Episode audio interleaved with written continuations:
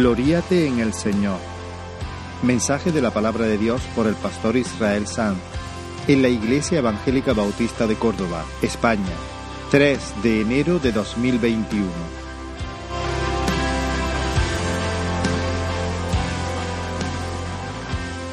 Mi intención en esta mañana era seguir, de hecho concluir, concluir la serie basada en el libro de Génesis, eh, considerando el gran capítulo 12, el llamamiento de Abraham. Y lo que había pensado es, antes de adentrarme en el capítulo 12, pues mencionar algo de la genealogía eh, que se presenta en el capítulo anterior, en el capítulo 11, dar algún detalle y luego entrar, como digo, en el llamado de Abraham. Sin embargo, al estar mirando la genealogía en el capítulo 11, leí un par de versículos que me pusieron a pensar en algo. Un, pensamiento entró y empezó a calentar mi corazón. Y finalmente decidí quedarme ahí, quedarme ahí. De hecho, ni siquiera sé si esta, predicación será parte de la, de la serie, porque quiero simplemente partir de un pensamiento y luego eh, conectar eso con, con, lo que estamos celebrando hoy, eh, la gran comida familiar de la iglesia. Esta es la gran comida de estos días. Es la comida, es la mesa del Señor. Y creo que habrá provecho en, en, comenzar el año de esta manera, en torno a la mesa, pensando en esta verdad gloriosa. Los dos versículos se encuentran en el capítulo 11 de Génesis. Si queréis buscarlo, son los versículos 10 y 11. Como digo, están insertos en una genealogía Génesis 11, versículos 10 y 11. Y dice la palabra del Señor, estas son las generaciones de Sem. Recuerda Sem, el hijo de Noé. Estas son las generaciones de Sem. Sem, de edad de 100 años, engendró a Arfasac, dos años después del diluvio. Y vivió Sem después que engendró a Arfasac 500 años y engendró hijos e hijas. Esa es la lectura. Vamos a orar. Señor, te damos gracias por tu palabra y te damos gracias por tu presencia. Creemos que tú estás entre nosotros. Creemos, Señor, que por tu espíritu tú eres Señor principal y protagonista en este lugar. Y queremos, Señor, ensanchar nuestro corazón. Queremos pedirte que tú eh, te muevas, nos atraiga, Señor, a ti en esta mañana, a medida que escuchamos, Señor, la predicación, la exposición de tu palabra, que tú puedas tener tratos con nosotros, en el nombre de Jesús. Amén. Sen engendró a Arfasac y luego engendró hijos e hijas. Eh, no sé cómo yo me sentiría si algún, en, algún, algún libro de historia yo leyera Manolo y Mari Carmen engendraron a Rubén y luego tuvieron más. Ahora, claro que tuvieron más. Israel, Abraham, Rubén, también Rubén y Emanuel. Pero no sé, no sé cómo me sentiría yo eh, siendo, digamos, puesto en la categoría del montón. Pero aquí se nos dice que Sen engendró a Arfasac y termina el versículo 11 diciendo y engendró hijos e hijas. Así que esta genealogía no es exhaustiva. Moisés no, no está pretendiendo descender al detalle, dar todos los nombres. Moisés lo que está haciendo, que es el escritor de Génesis, está yendo al grano, directo a lo importante, a lo esencial. Y lo esencial es que Sen engendró a Arfasac. Eso es lo esencial. Luego sí, tuvo otros hijos y tuvo hijas también. De hecho, tuvo una amplia descendencia. Pero lo crucial es que engendró a Arfasac. Este hombre se destaca de entre todos sus hermanos como un monte se destaca en medio de un valle. Ahora, si os fijáis en el capítulo 10, en el versículo 22, ahí esa genealogía entra un poquito más al detalle. Ahí Moisés está eh,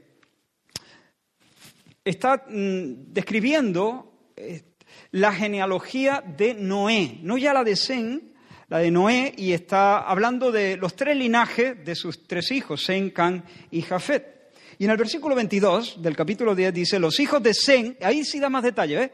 Los hijos de Sen fueron Elam, Asur, Arfasac, Lut y Arán. Tampoco es exhaustiva, porque en el capítulo 11 se nos ha dicho que tuvo hijas. Posiblemente tuvo más hijos y tuvo una serie de hijas. Tampoco es exhaustiva, pero aquí aparecen otros nombres. Elán, Asur, Arfasac, Lut y Arán. De hecho, si te fijas, Arfasac ni siquiera es mencionado primero. Génesis 11 nos ha dicho que fue concebido dos años después del diluvio. Y probablemente entonces no fue el primogénito. Probablemente el primogénito, no lo puedo asegurar del todo, pero probablemente el primogénito fue Elán. Tal vez en ese orden, Elán, Asur, Arfasac, en tercer lugar, Lut y Arán. Pero en Génesis 11, espero no estar liándoos, en Génesis 11, Elán, Asur, Lut y Arán y las hijas de Zen no cuentan. Solo Arfasac es importante. ¿Por qué? ¿Por qué? Pues como dijimos en el último mensaje de esta serie, porque Arfasac engendró a Sala. ¿Y qué? Pues que Sala engendró a Eber. Y Eber a Pelec. Y Pelec a Reú. Y Reú a, a Seruc. Y Seruc a Nacor. Y Nacor a Taré. Y Taré a Abraham. Al grano. Directo. A lo que importa. A lo interesante. A lo crucial. A lo esencial. El Espíritu de Dios destaca a Arfasac porque se trata de un antepasado directo de Abraham y por tanto un antepasado de Isaac y Jacob y Moisés y David y el rey, el Gibor, el rey Jesús, el aplastador de la serpiente, el verdadero Noé que trae descanso. Ahora, como persona, como persona, Arfasac no era más que Lut. Lut era tan digno como Arfasac, pero en la historia de la redención, Lut pasa sin pena ni gloria mientras que su hermano Arfasac, que no era mejor, que no era más digno como persona, tiene un lugar en el árbol familiar del Cristo de Dios, del Salvador del mundo. Y ese es su mayor honor, ser pariente de Cristo, estar vinculado con Cristo. ¿Me sigue? ¿Por qué Arfasac? ¿Qué vio Dios en Arfasac? ¿En qué era mejor que su hermano o que sus hermanos? Hermanos, la escritura deja claro siempre, desde el principio hasta el final, que el Señor otorga prioridad en el linaje, no basándose en la primogenitura, no basándose en las obras, en las hazañas, no basándose en las características, en el carácter, en el potencial de nadie. Dios elige de manera libre y soberana, no de manera caprichosa no de manera aleatoria, a quien le toque, venga, tiro un... y a quien le dé. No, no, no, no de manera irracional. No decimos que Dios no tiene razones, Dios sí tiene razones, pero las razones de Dios no se encuentran en la persona, en el objeto de su elección. Las razones Dios las encuentra en sí mismo. Cuando escoge, Dios no está respondiendo cuando escoge Dios no está reaccionando a un estímulo fuera de sí. No está reaccionando a que ha visto algo que le ha llamado la atención. Dios no elige después de leer currículos. Dios no hace un casting. Dios elige con total independencia. Total independencia. Hermano, Arfasac no pertenece al linaje de Manuel por dar la talla, por ser el mejor candidato, por alguna cualidad potencial que lo hace atractivo para Dios. Tampoco pertenece a la línea del Señor por descarte, por ser el menos malo. Tampoco. De forma gratuita, en las entrañas de la eternidad, fue ordenado por Dios, ordenado por Dios para ser hijo de Sem y ta ta ta ta tatarabuelo del rey Jesús. recibió una participación, recibió un sitio de honor en la historia de nuestra raza, porque como decían los antiguos, a Dios le plugo. Una palabra que usaba mucho el pastor Antonio Gómez, a Dios le plugo. Es decir, que Dios encontró placer en ello. Dios encontró placer en ello. Dios quiso. Dios lo dispuso de esa manera porque ese era su deseo. Ya está. A Dios le plugo. Le trajo placer hacer las cosas de esa manera. Dios que se deleita en misericordia, se deleitó en hacer eso de esa manera. Ahora, tal vez para los hijos de Can, el hermano de Zen, pues Arfasac era un don nadie, porque en los, libros de historia de los hijos de Can, el legendario era Ninrod. Nimrod, el cazador vigoroso, el fundador de ciudades e imperios. Arfasac, engendró a Sala. Menuda proeza. Pero hermanos, qué torpe es el mundo escribiendo la historia, de verdad. A ver, no estoy diciendo que no haya ningún mérito en nuestros libros de historia, pero pero hay mucha ceguera. Hay mucha ceguera. El mundo, el mundo es muy ciego al conceder los laureles a un pobre hombre desorientado por ser capaz de meter un balón por la escuadra de una, de una portería de un puntapié. ¿No te parece? No digo que sea algo excelente, pero concederle los laureles de la historia. Pero cuando Dios escribe la historia, es diferente. Él en su genealogía, él sienta a los pobres en el lugar de los príncipes. En su genealogía Dios pasa por alto a los Ninrod, a los sabios y a los entendidos, a los poderosos, y destaca únicamente a los Arfasac, cuyas vidas están ligadas al Mesías. Esa es la gran honra. ¿Por qué nosotros estamos sentados en torno a esta mesa, hermano? ¿Por qué? El apóstol Pablo nos diría lo mismo que les dijo a los corintios. Mirad, hermano, abrid los ojos, consideraos, mirad vuestra vocación, mirad vuestra vocación, mirad la naturaleza de vuestra vocación, porque no sois muchos sabios, según la carne, ni muchos poderosos, ni muchos nobles, sino que lo necio del mundo escogió Dios para avergonzar a los sabios. Y lo débil del mundo escogió Dios para avergonzar a lo fuerte. Y lo vil del mundo y lo menospreciado del mundo escogió Dios. Y lo que no es para deshacer lo que es. A fin de que nadie se jacte en su presencia. Escucha ahora. Más por Él. Considerad vuestra vocación. Más por Él, por Dios estáis vosotros en Cristo Jesús, el cual nos ha sido hecho por Dios sabiduría, justificación, santificación y redención, para que, como está escrito, el que se jacta, el que se gloría, gloríese en el Señor.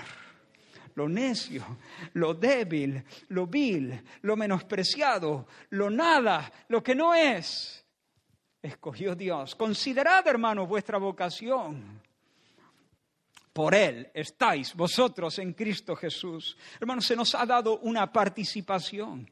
Hemos sido vinculados a Cristo sin tener en cuenta nuestras hazañas, sin tener en cuenta nuestros derechos de primogenitura según el mundo, sin tener en cuenta nuestro currículum.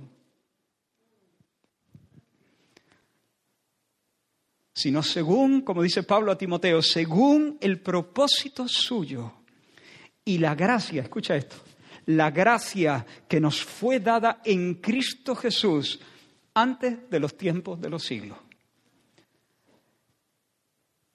Sin haber superado ningún casting, sino según el propósito suyo y una gracia, un favor que nos fue concedido en Cristo Jesús antes de los tiempos de los siglos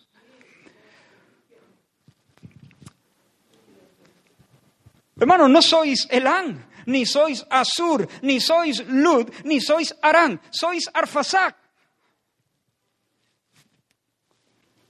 De hecho, soy más que Arfasad, porque Arfasad fue escogido para pertenecer a la línea genealógica natural de Cristo, para ser el padre, por así decirlo, natural del Mesías. Pero en una ocasión Jesús estaba enseñando y la gente que estaba sentada alrededor de él le dijo, tu madre y tus hermanos están afuera y te buscan. Ahora imagina la escena, Jesús está enseñando. La gente allí se da cuenta que María y los hermanos de Jesús, los hermanos naturales de Jesús, vienen a buscarle y le dicen, hey, tu madre y tus hermanos te buscan. ¿Qué dijo Jesús? Escucha sus palabras. Él respondiendo dijo, ¿quién es mi madre y mis hermanos?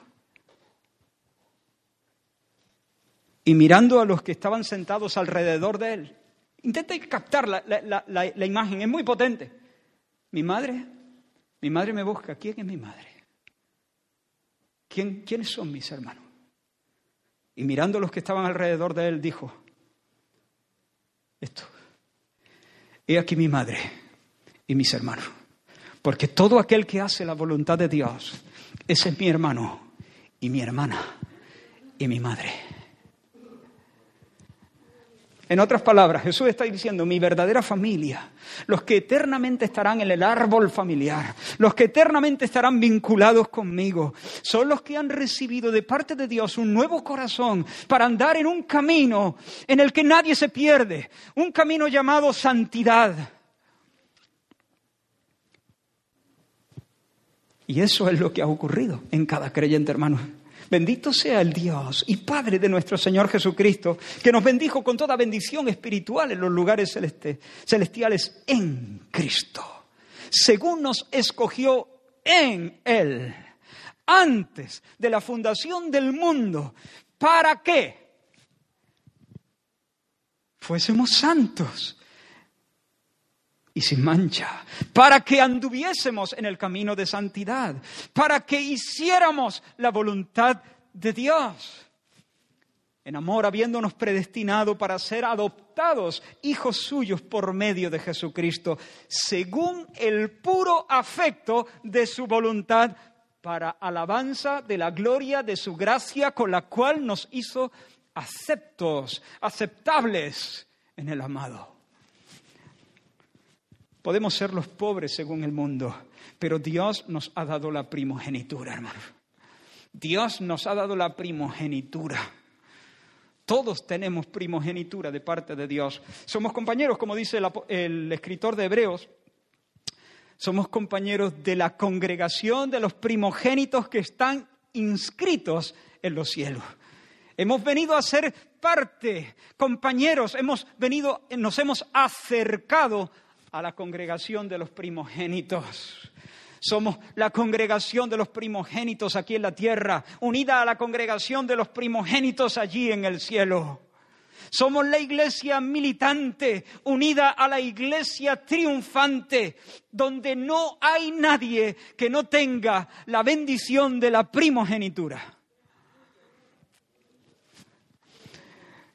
Dios te dice al comenzar el año, escucha bien, yo te he amado. Yo te he amado. Hermanos míos, en la insondable eternidad pasada, Dios deseó con deseo intenso atar su nombre al tuyo,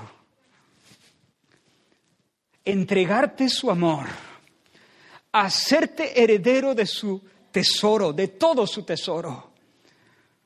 Y Dios te promete, por tanto, darte a beber por los siglos sin fin del torrente de su delicia. Quiero hacerte una pregunta, hermano. ¿eh?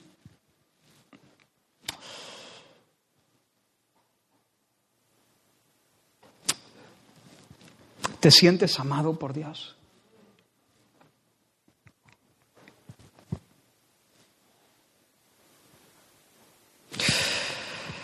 Dios, según su propósito, escucha esta verdad. Quiero que empecemos el año así. Según su eterno propósito, antes de la fundación del mundo, de manera libre y soberana, escogió en amor, de entre todo el número de los pecadores, a algunas personas para que en virtud de la obra de Cristo y vinculadas eternamente a Él, llegaran a ser los recipientes de su gracia y los herederos de su salvación. Según el puro afecto de su voluntad, porque quiso, porque es, ahí estuvo su placer. Mas vosotros, hermanos, sois linaje escogido, dice Pedro. Vosotros sois arfasac, digo yo, usando esa metáfora, ¿no? Vosotros sois linaje escogido. No porque seamos especiales, Dios nos escogió, pero lo cierto es que al escogernos nos hizo especiales y estamos en la genealogía. Estamos en el árbol familiar. Y cuando hay que ir al grano, allí se tiene que poner tu nombre.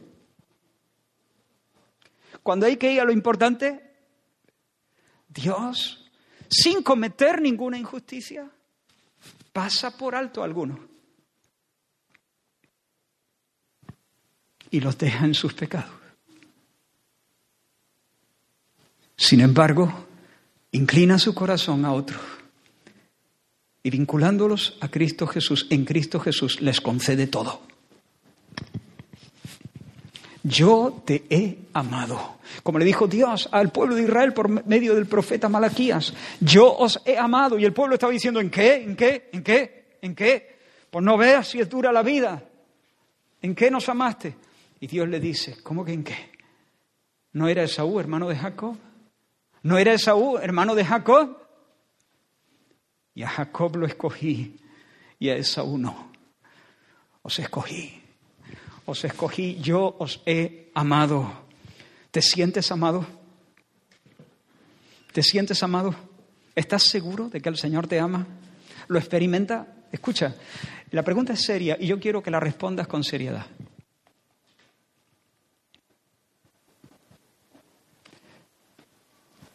No te estoy diciendo si te sabe la teoría. Yo sé que te sabe la teoría. Yo lo sé. Dios me ama. Dios me ama.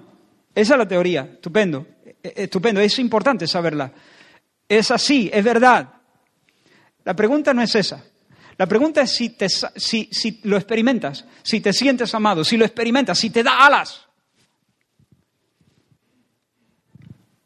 ¿Con cuánta frecuencia eres consciente de formar parte de la compañía más bienaventurada sobre la tierra? He dicho varias veces, lo digo de nuevo, ser cristiano y ser desgraciado es una contradicción de términos. Es como decir hielo frito, es imposible. Es un absurdo.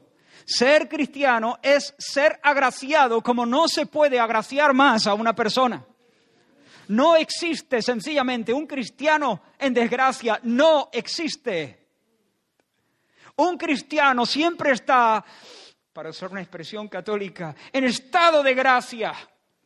Porque un cristiano ha sido vinculado a Cristo y la suerte del Hijo de Dios, nuestro príncipe, será la nuestra. Porque Él vive, nosotros también viviremos.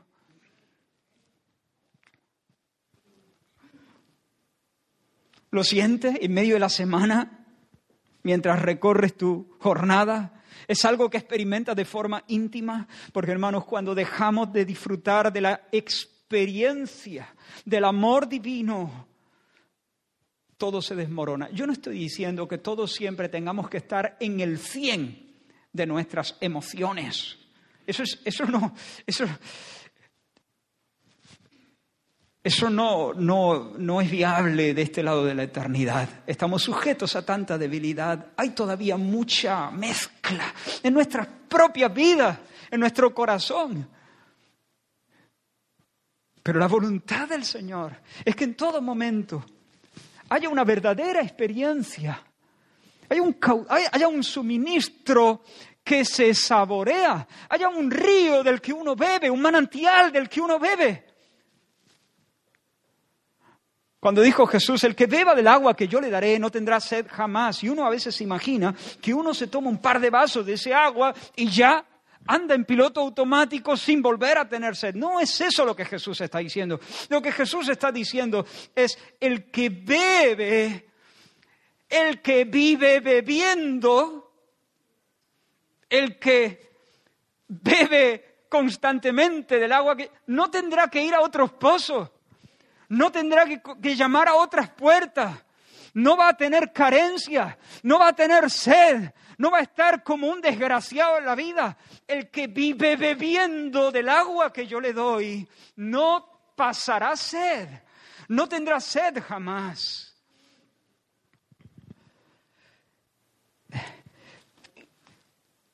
Y ese, el espíritu, Jesús estaba hablando del espíritu, que nos comunica el amor de Dios, que es derramado en nuestros corazones por el Espíritu Santo que nos ha estado. Y ese abrazo, ese beso, como oraba Abraham, ¿no? Eh, esa aceptación divina, esa calidez, esa simpatía, esa mirada de cariño, ese amor divino viene a ser algo que sacia, que satisface, que consuela, que cura, que envalentona, que empodera, por usar una palabra moderna, fea, pero, pero, pero válida, ¿no? Para transmitir. Pero cuando dejamos de disfrutar eso, aunque sea en un, en un grado pequeño, pero cuando, deja, cuando lo perdemos de vista, cuando el diablo consigue arrinconarnos de tal manera que no somos, como que se corta la fuente, nos aísla sin una experiencia constante del amor de Dios, todo se empieza a desmoronar, aunque nuestro credo quede intacto, aunque en la teoría todo esté en su sitio. Confesamos, Dios me ama, pero ya no, nuestro corazón no, no recibe el impacto. No vivimos bajo ese impacto no, no estamos asombrados, no estamos impresionados. Y como no estamos impresionados, ya no podemos recrearnos en eso. Podemos definirlo, podemos definir el amor de Dios, pero no podemos saborearlo, no le encontramos la dulzura al amor personal, total, profundo, dulce, permanente del Señor. En otras palabras, por usar un ejemplo que usamos hace unos meses, ya no vivimos en el ojo del huracán. ¿Recordáis? En el huracán, el huracán con esos vientos tan potentes, a velocidades increíbles, que se llevan por delante lo que encuentran. Cuando el huracán viene hay que refugiarse. Pero muchos, después de refugiarse en sus casas y, de repente sienten que los vientos remiten, que se hace la calma. Incluso los cielos en muchas ocasiones se despejan, no hay nubes, no hay aire, no hay nubes, la temperatura se, se templa y equivocadamente salen de sus casas. Salen de sus casas pensando que el problema ya pasó. Están en el ojo del huracán. Están en medio. Los vientos circulan y avanzan. Y cuando uno está en el ojo del huracán, hay calma, no hay viento. La mayoría de las veces está el cielo despejado, pero pronto viene la otra pared, la otra pared de vientos huracanados. Si uno se descuida y piensa que ya pasó, ahora te llega el otro extremo del huracán y arrasa. Por eso muchos han, han perdido la vida creyendo que habían pasado y lo que se encontraban es justo en el medio de la tormenta. Hermanos, cuando uno aprende a alimentarse y a beber del amor de Dios, siempre vive en el ojo del huracán. Siempre en el ojo del huracán. Tormenta y vientos por todos lados. Rechazo, dificultades, traiciones, enfermedades, muerte, pandemias, tentaciones, guerra, conflicto espiritual. Pero en medio de todo eso, descansando en el ojo del huracán.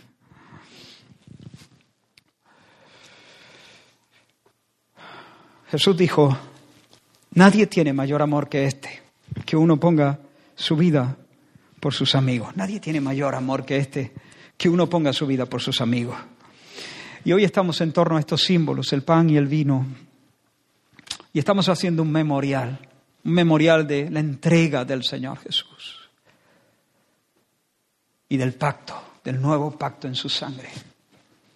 El Señor Jesús, dice Pablo a los Corintios, la noche que fue entregado, tomó pan y habiendo dado gracias, lo partió y lo repartió. Y dijo, tomad, comed, esto es mi cuerpo, representa mi cuerpo, que por vosotros es partido. Haced esto en memoria de mí.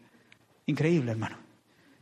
Dios dándose a nosotros. Dios dándose en el símbolo del pan, para que comamos el pan, pero para que comiendo el pan, comamos de esa realidad, participemos de Cristo. Estoy hablando ahora en figura, no es que comamos literalmente el cuerpo de Cristo. Dios se nos da, Cristo se nos da, para que nosotros comiendo del pan podamos decir, Cristo es mío. No que me pertenece en el sentido de que yo tengo autoridad sobre Él, pero sí mío, de que me apropio de su nombre, me apropio de su virtud. No es mío porque yo, se me ha dado. Dios se me da para que yo pueda decir, como la, esposa, en la amada en el cantar de los cantares, mi amado es mío y yo soy suya. La iglesia puede decir verdaderamente, Cristo es nuestro, porque se nos ha dado generosamente para nuestra salvación, para el perdón de nuestros pecados para ganar para nosotros la vida eterna y todo el mundo de bendiciones aparejado al hecho de estar en Él. Bendito sea el nombre del Señor. Asimismo tomó también la copa después de haber cenado, diciendo, esta copa es el nuevo pacto en mi sangre. Haced esto todas las veces que la bebiereis en memoria de mí. En memoria de mí. Todas las veces que y de este pan y bebiese y de esta copa, la muerte del Señor anunciáis hasta que Él venga. Oh hermanos, en memoria de Él, hacemos un memorial de su amor bendito. Hacemos un memorial de su dación, de su regalo, de su favor. Hacemos un memorial del Padre que en realidad entregó al Hijo al Hijo de su amor, hacemos un memorial del amor de Cristo, que se dio absolutamente, completamente, totalmente, radicalmente. Se ofreció a ser partido para nuestra salvación.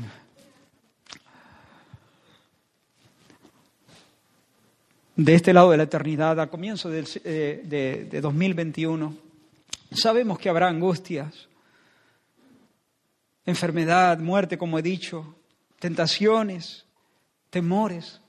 ¿Hay alguien que lucha con temores aquí? Temor a la muerte, temor al rechazo, temor a la enfermedad, temor al ridículo. Temor al dolor, temor a la vejez, ¿Hay alguien aquí que lucha con terribles tentaciones?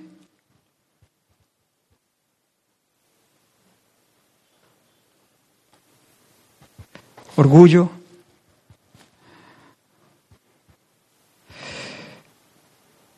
Pasiones desordenadas en el área sexual. Y tienes que combatir y luchar y apretar los dientes glotonería, lujuria de muchos tipos, codicia, temor al hombre, envidia, críticas.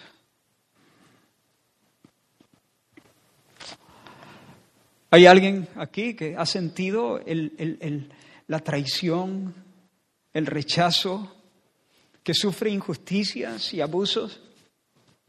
¿Sabes cuándo terminará nuestro sufrimiento? Cuando muramos, no antes. No antes. Pero yo te invito en el nombre del Señor, en medio de tus temores, en medio de tu lucha a muerte contra el pecado, aún en medio de tus fracasos, de tus tropiezos, en medio de la traición, en medio de, del espanto a veces, rodeado de tus fantasmas, a meterte una vez más en el ojo del huracán. Ven al banquete.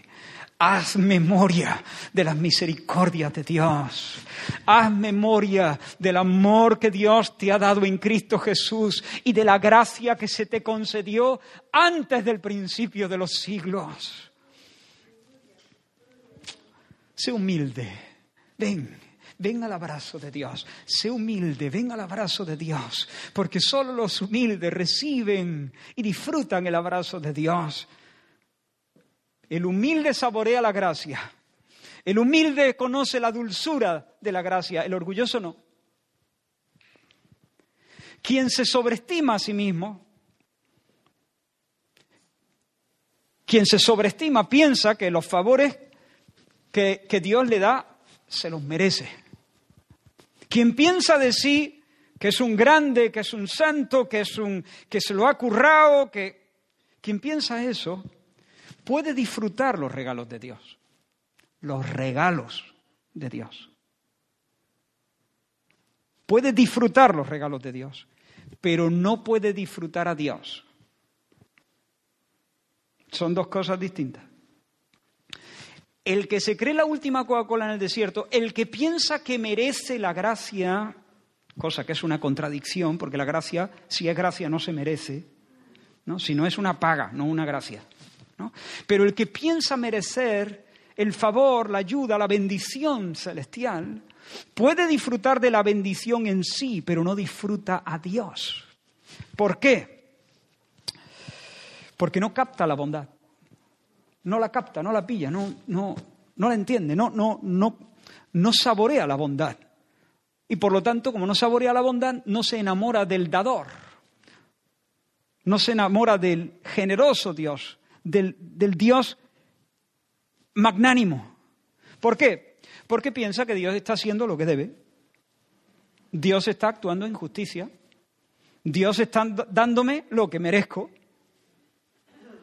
Por lo tanto, disfruto lo que me da, pero no hay asombro. Y tal vez uno pueda decir gracias, pero en realidad no está agradecido. Porque sus ojos están ciegos a la gloria del amor divino, a la, gloria de la bondad que hay detrás del regalo. El orgulloso está feliz si, si recibe un pase al cielo, eso sí, pero no está impresionado. No está impresionado. Porque el orgulloso encuentra en él mismo las razones de su falsa salvación. Él mismo sigue ocupando el paisaje. No, yo es que me he esforzado, hombre, yo me lo he currado. No, yo oro bastante y ayuno. ¿eh? Y se jacta, el orgulloso se jacta. Aunque no lo diga con sus palabras, en el fondo de su corazón piensa que merece. Y cuando se jacta, cuando piensa que merece, se priva a sí mismo del gran banquete, el banquete del amor de Dios no conoce la gracia. Pero hermanos, presta atención aquí. Hay otra forma más sutil de orgullo. Pero por cuanto es orgullo igual, mata el gozo. Espero no perderos aquí. Hay personas que saben que no merecen. Saben que no merecen, pero ¿saben lo que hace? Se niegan a recibir el regalo. Se niegan a recibir el, el favor divino porque piensan que no lo merecen y no están dispuestos a recibir el beso y el abrazo de Dios si piensan que no han reunido por lo menos algo de mérito. El que, el que hace eso también está maniobrando con soberbia, porque su negativa a recibir sin más, recibir sin mérito, sin habérselo ganado, su negativa a disfrutar del favor de Dios, es una señal inequívoca de que sus ojos todavía están anclados en Él mismo. Quiere ganarse el derecho a ser bendecido. Quiere ganarse el derecho a ser bendecido. Y tras ese deseo, en realidad, lo que hay es un afán de gloria personal. Si uno tuviese un celo por la gloria de Dios, estaría feliz de ser bendecido en su miseria. Porque la gracia de Dios brilla con un brillo sin igual cuando Dios levanta al pobre y lo hace sentar con príncipes. Cuando sin méritos de parte de la criatura, Dios derrama el torrente de su bendición porque Él quiere. Allí la gracia de Dios brilla de una manera singular. Pero la persona que dice, no, yo no quiero ser, o sea, se resiste a ser bendecida, se resiste, no quiere la bendición porque no se la ha ganado, porque piensa que no es digno, porque piensa que no se la merece, da un paso atrás y no viene humilde al abrazo de Dios, en realidad no tiene celo por la gloria de Dios, tiene celo por su propio mérito, por su propia, por poner a salvo su propia excelencia. El orgulloso siempre busca una roca donde poner a salvo su, ego. Pero hermanos, en el mar de la gracia no hay tablas de salvación para el ego y su jactancia, ninguna. Y cuando lo otro era orgullo fuerte, ¿no? El orgullo que generalmente se describe como orgullo, ¿no? Yo soy mejor. ¿Qué le vamos a hacer? Me lo merezco. Está claro, Dios me bendice, pero ¿por qué? ¿Por qué me bendice? Porque he pagado el precio. Es jactancia fea, horrorosa, es orgullo fuerte, pero esto también es orgullo, hermano. Esto también es orgullo. Y hay dos maneras en que el orgullo débil actúa. Dos maneras. En primer lugar, rechaza el favor. Si no me lo he ganado, no lo quiero. No me lo merezco, no he hecho lo suficiente para hacerme digno de la bendición, no puedo aceptarla. ¿Has visto algunas personas? Claro, uno no es Dios y no puedes meterte en, el corazón de las personas. Pero todo apunta a que algunos deportistas manifiestan una soberbia cuando, habiendo perdido en la final y habiendo sido coronados con la medalla de plata, enseguida se la descuelgan como diciendo, no, he jugado mal, he perdido y ni siquiera esto estoy contento, no quiero ni llevarla. No me la merezco. No me la merezco, así que no la voy a lucir.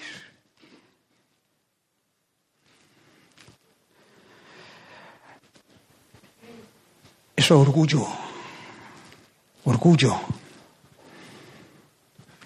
Personas que no se dejan bendecir porque en el fondo sienten que no lo merecen.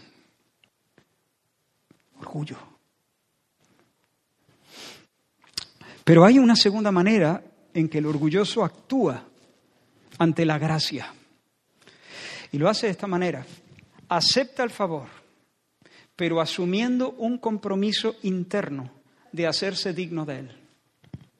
Es decir, gracias, lo, lo acepto, lo recibo, pero ya te lo pagaré me voy a enmendar. A partir de ahora voy a... Es decir, me voy a ser digno de esto. Vale, lo recibo eh, como un anticipo de algo que pienso ir ganándome. Lo voy a compensar de alguna manera. Es decir, el orgullo débil en este sentido nos lleva a colocarnos en una posición de deuda, de deudor. Y bajo esta perspectiva, tampoco se experimenta la gracia Tampoco hay deleite en la bondad de Dios. ¿Me seguís? Porque al fin y al cabo, yo estoy pensando que Dios todo lo más me está haciendo un préstamo. Hermano mío, 2021, primer culto, estamos arrancando este año. Hay vientos huracanados por todos lados.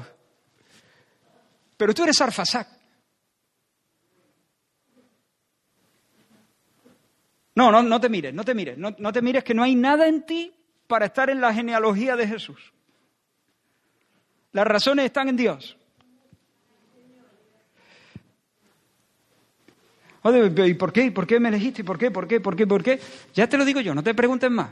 Porque Dios te amó. ¿Y por qué Dios te amó? ¿Me amó? Pues porque quiso. Ya está, no hay más. Eso es teología buena, potente. Esa es teología redonda, terminada porque quiso, tuvo placer en ello, tuvo placer en ello. Ven al ojo del huracán y no seas orgulloso.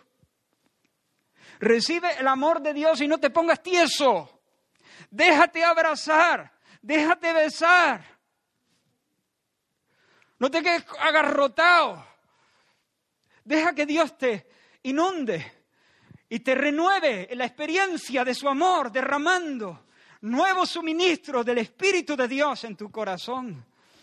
Porque los vientos están muy fuertes, pero tú tienes una mesa dispuesta en presencia de tus enemigos, donde Cristo mismo se te da como bebida y como comida día tras día, por la mañana, por la tarde, cada hora, cada segundo.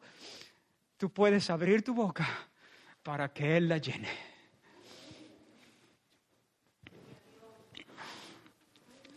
Mata el orgullo fuerte. El cofre donde tienes todos tus méritos, al fondo del mar. Como hizo Pablo. Todo aquello que para mí era ganancia, ser un hebreo de pura cepa, ser todo lo que yo consideraba como un punto a mi favor, lo, tengo por pérdida por causa de Cristo. Hebreo de hebreo, un cero a la izquierda. Mi celo, mis obras, cero a la izquierda. O como dijera Elizabeth Clefan, esta frase me gusta mucho. Con lágrimas, dijo ella, con lágrimas desde mi herido corazón, dos maravillas confieso. La maravilla de su amor glorioso y la falta de mérito de mi persona. Desde, con lágrimas, desde mi herido corazón, dos maravillas confieso. La maravilla de su amor glorioso y la falta de mérito de mi persona. Hermano, no te gloríes en ti, porque ese tipo de orgullo huele a azufre. Pero, escucha esto, pero no gloriarse en lo absoluto. No gloriarse en lo absoluto. Te he dicho, no te gloríes en ti. Pero no gloriarse en la cara B de ese mismo pecado. La antítesis de gloriarse en uno, la antítesis de jactarse en uno mismo, no es dejar de jactarse, es jactarse en Cristo Jesús. La Biblia no nos llama a no gloriarnos. La Biblia nos llama a gloriarnos, lo hemos leído ya, a fin de que nadie se jacte en su presencia. Él no se escoge siendo lo nada, lo nada para que nadie presuma. Mas por Él estáis vosotros en Cristo Jesús, el cual nos ha sido hecho por Dios sabiduría, justificación, santificación y redención. A los nada se les da el todo. ¿Para qué? Como está escrito, el que se gloría, gloríese en el Señor. La antítesis de gloriarse en uno mismo no es no gloriarse en nada, es gloriarse en el Señor Jesús. El que no se gloría en nada posiblemente está manifestando ese orgullo débil. No, ¿no me lo he ganado? No, no recibo. Gloríate, hermano. Por supuesto, no mereces. No mereces, pero el Señor te ama muchísimo. Te quiere un montón sé humilde y recréate en su amor. Hermano mío, hermana, alza tu cabeza. El Señor te ha amado. Antes de la fundación del mundo, el Señor te ama. Di como el apóstol Juan en su primera carta, capítulo 4, versículo 16. Y nosotros, mire este versículo, y nosotros hemos conocido y creído el amor que Dios tiene para con nosotros. Y nosotros hemos conocido y creído el amor que Dios tiene para con nosotros. La siguiente frase es una muy conocida. Dios es amor. Dios es lo que es, Dios es amor. Pero quiero poner el énfasis en lo que Juan dice. Hemos conocido, hemos experimentado, hemos creído no solamente que Dios es amor en general, sino el amor que Dios tiene por mí, por nosotros. ¿Tú puedes decir eso con Juan? Una cosa es decir Dios es amor Y otra cosa es decir, yo he conocido y creído el amor que Dios, el Dios de amor, tiene por mí.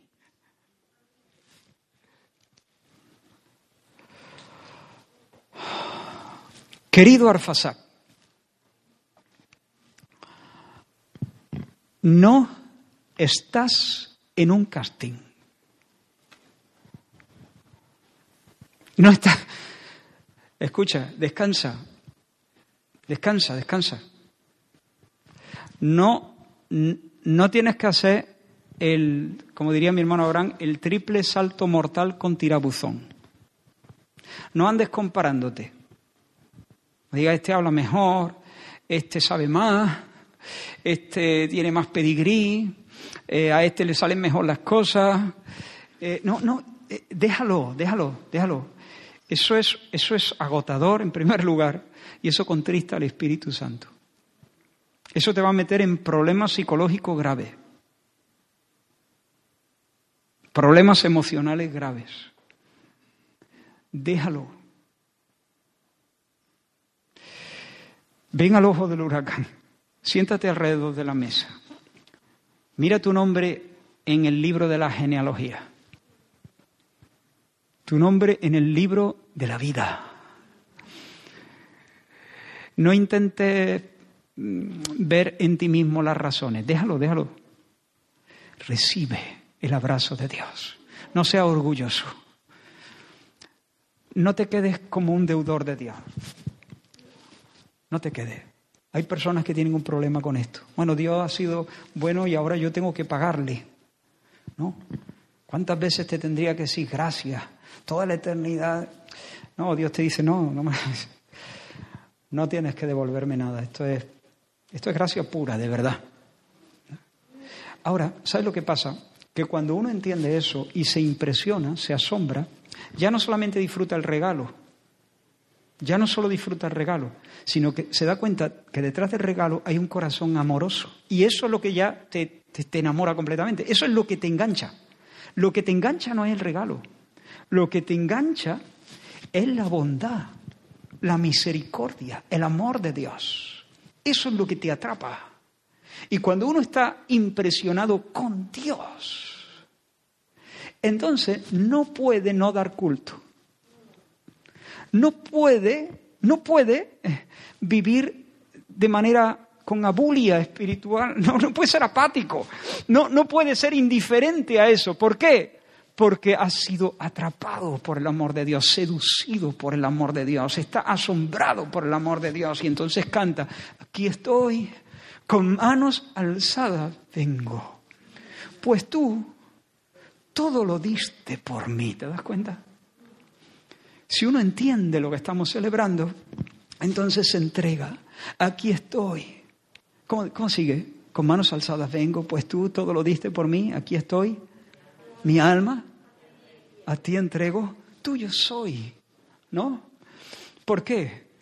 Porque tú eso me lo has dicho a mí primero. En Cristo Dios nos ha dicho, soy tuyo, soy para ti, come, come habrá un acto, habrá un acto de más, en este sentido, espero no estar patinando, habrá un acto en este sentido de más posesión que comerse. Habrá un acto donde se participa más de algo que nutrirse de eso, incorporándolo a uno mismo.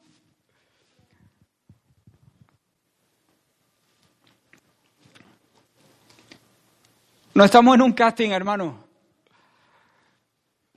Ya estamos en el árbol familiar, estamos en Cristo, estamos sentados a la mesa por pura gracia. Y como Emanuel nos decía al principio, realmente no hay felicidad posible, felicidad con todas las letras, felicidad redonda. Si aquello que en lo que me deleito, en lo que, lo, en lo que soy feliz, ¿no? aquello que me produce la dicha, es algo susceptible a perderse. Porque en ese estado siempre hay inquietud. Inquietud. Pero el gozo, en su acepción completa, es siempre una quietud. Porque el bien que se posee, se posee total y definitivamente. Pues hermanos, este amor no lo has podido ganar. Y porque no lo has podido ganar, se te dio gratis desde el cielo hasta tu corazón. Nadie podrá privarte de él. Y quiero cerrar este sencillo mensaje leyendo las palabras de Pablo a los romanos, las palabras del Espíritu Santo a ti, hoy, aquí. ¿Quién nos separará del amor de Cristo? Piensa en el tiempo que está por delante. No sabemos, no sabemos. No quiero ser dramático ni sonar duro, pero no sabemos si nosotros como congregación tendremos que enterrar a alguien que muera por COVID. No sé. En este próximo año. ¿Tú lo sabes? No sabemos.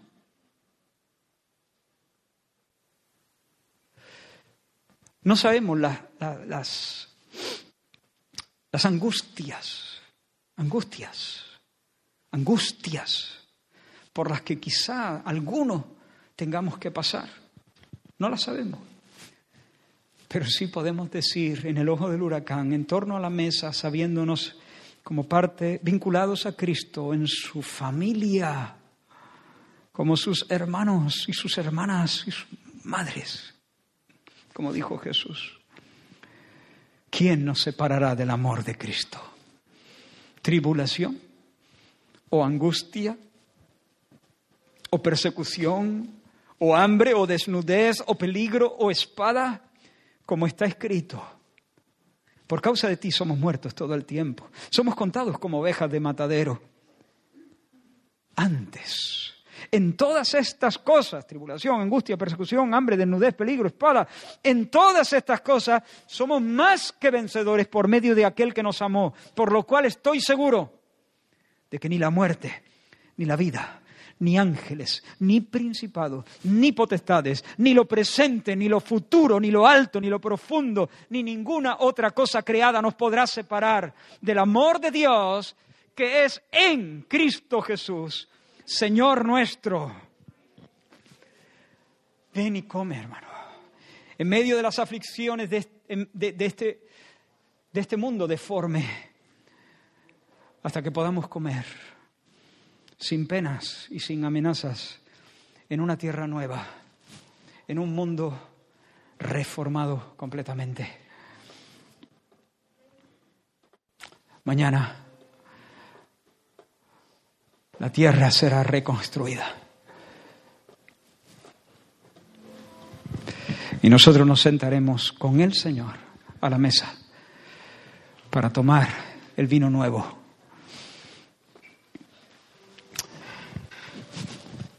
Si estás dudando de su amor, pídele perdón al Señor por tu incredulidad. Arrepiéntete, de verdad. Eh, no tienes derecho a dudar de su amor. No tengo derecho a dudar de su amor. Es un despropósito y una ofensa.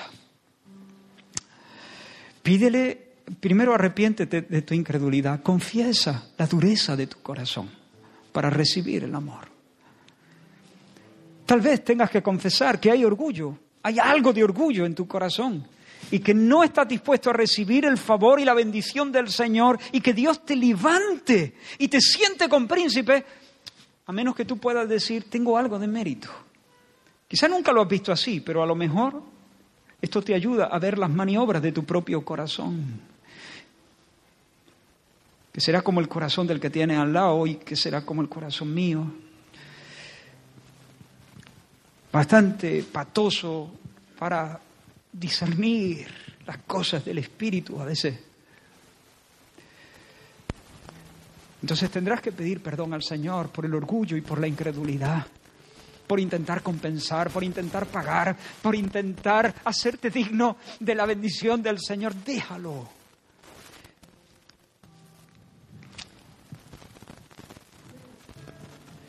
Y luego pídele al Espíritu Santo.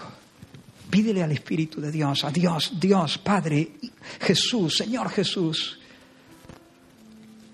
Papá y Rey mío, Padre y, Mesías, por el Espíritu, hazme conocer nuevas dimensiones de- del amor de Dios. Afírmame, abre mis ojos, ensancha mi corazón, reprende a Satanás. Oh Señor, da, orden a, a- a mi, a mi alma, a mis pensamientos, porque quiero vivir este año en el ojo del huracán. Quiero que me digas estas cosas al oído. Gracias por el predicador, gracias por el libro que me leí. Pero Señor, siéntate a mi lado. Ven una y otra vez. Señor, visítame en las mañanas y dime tú al oído, enséñame tú, Maestro mío, cuán grande, cuán ancho, cuán largo, cuán profundo es el amor de Dios para que yo pueda vivir en gozo, para que pueda vivir en descanso, para que pueda vivir no comparándome, no viendo lo que hace uno, lo que deja de hacer otro y poniendo y midiéndome, midiéndome con respecto a los demás, para que pueda vivir consciente de que ya no tengo que adelantar a nadie, ni ser mejor, ni lamentarme por no tener los mismos dones. Sencillamente puedo venir a tu abrazo y descansar. Aleluya. Vamos a cantar un canto y en ese y mientras adoramos al Señor pasaremos a participar del pan y del vino. Fija tus ojos en Cristo, tan lleno de gracia y amor, y lo terrenal